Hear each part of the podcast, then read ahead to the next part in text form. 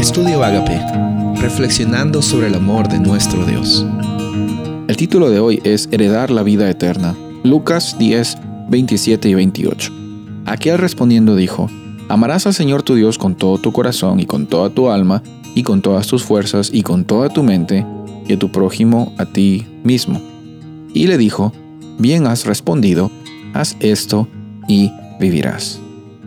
Continuando la historia, vemos que Jesús, al responder la pregunta con otra pregunta, inicia una conversación a la cual está interesado en saber qué es realmente el concepto que este intérprete de la ley tenía acerca de tener eh, acceso a la vida eterna.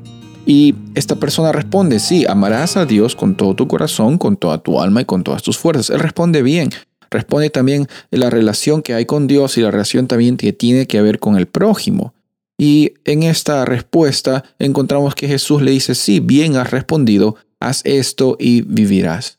Está mostrando Jesús que el problema con este intérprete de la ley no era cómo él interpretaba la ley. El problema de este intérprete de la ley no era que él sabía o no sabía acerca de las escrituras.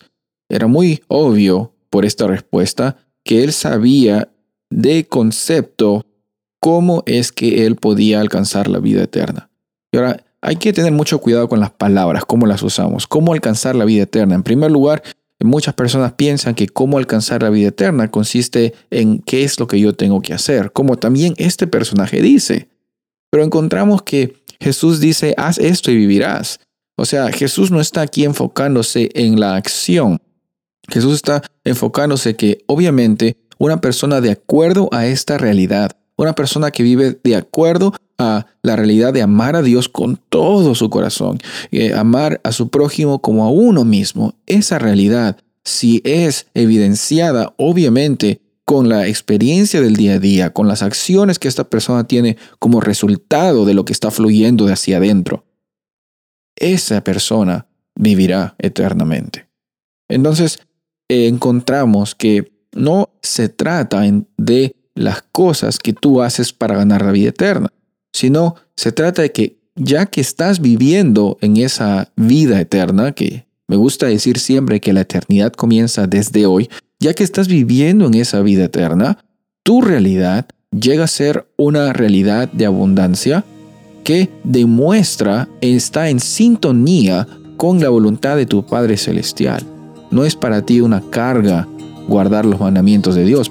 Ahora, en este proceso, vivir de acuerdo y en sintonía a Dios ya no se vuelve simplemente una labor de acción, sino se vuelve una realidad que tú estás teniendo momento a momento y una verdad que tú compartes al amar a Dios y al amar hacia tu prójimo. Soy el pastor Rubén Casabona y deseo que tengas un día bendecido.